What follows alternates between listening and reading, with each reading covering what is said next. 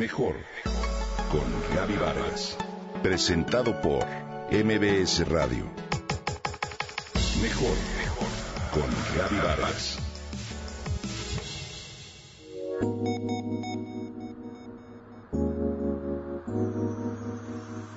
Hoy, la mayoría de las mamás tienen sueño y se cansan. Algunas de ellas quizás no saben ni coser botones, ni hacer dobladillos, ni remendar calcetines. Hoy, las mamás en su derecho deciden que quieren continuar con su carrera profesional, así como mantener su vida social y no renunciar a su espacio, y lo mejor es que no se sienten culpables por ello. Son madres que no piensan que la vida propia debe dejarse de lado el anhelo de seguir teniendo una mínima parcela de intimidad no es ofensa inconcebible, dice Laura Baena, una de las miles de mamás que lleva este proceso por dentro. Laura es una creativa española que logró hacer a un lado las culpas maternas. Ella escribe un blog que se llama La niña sin nombre, donde hace referencia a la necesidad de una vía de escape.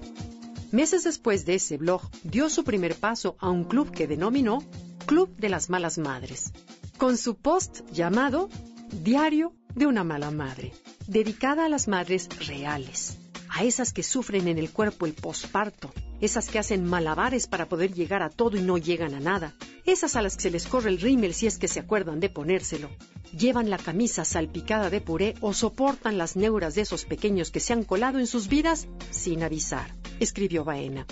De ahí la idea creció a Twitter, Facebook e Instagram y pronto a una página web propia que hoy es una comunidad virtual y real.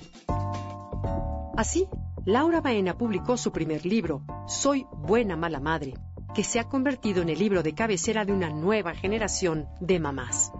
El tema de este club, de este libro, es al que cualquier mujer se enfrenta luego de convertirse en madre liar su vida personal con la laboral con un resultado caótico. ¿Sientes que la vida no te rinde, que no tienes tiempo para nada, que no cumples con una cosa ni con la otra?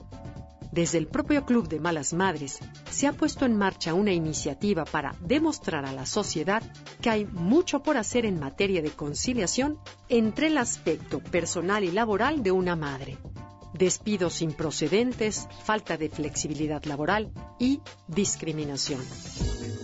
En una encuesta por correo electrónico del club generado por Laura, se reflejan datos duros. De un total de 4.399 mujeres y 46 hombres, se establece que 41% de las malas madres que no trabajan por cuenta ajena o autónoma lo hacen por dedicarse al cuidado de los hijos. Lo que sucede al conjugar estos dos roles es que ser madre se convierte, de alguna forma, en una penalización a tu profesión, dice Laura. Luchas durante años por llegar a un punto y cuando llega, el reloj biológico llama. Entonces empiezas a ser un problema para la empresa. De acuerdo con la experiencia, la ayuda por parte de la empresa no se da realmente y la reducción de la jornada se transforma en un mito. Entonces, descuidas uno y otro rol y tu vida se torna en un caos, hasta que buscas la solución y terminas por dejar la vida laboral o volverte autónoma, emprender, la casi única forma de conciliar estas dos partes que a partir del momento en el que te conviertes en mamá, te conforman. Es claro que faltan iniciativas, falta tiempo para estar con los hijos y guiarlos.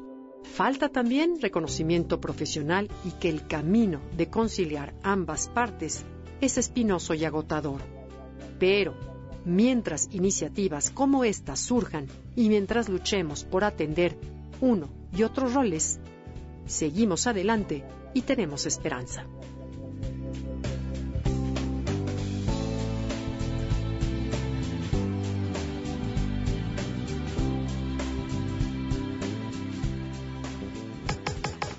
Comenta y comparte a través de Twitter. Gaby-Vargas. Gaby-Vargas. Mejor con Gaby Vargas. Presentado por MBS Radio.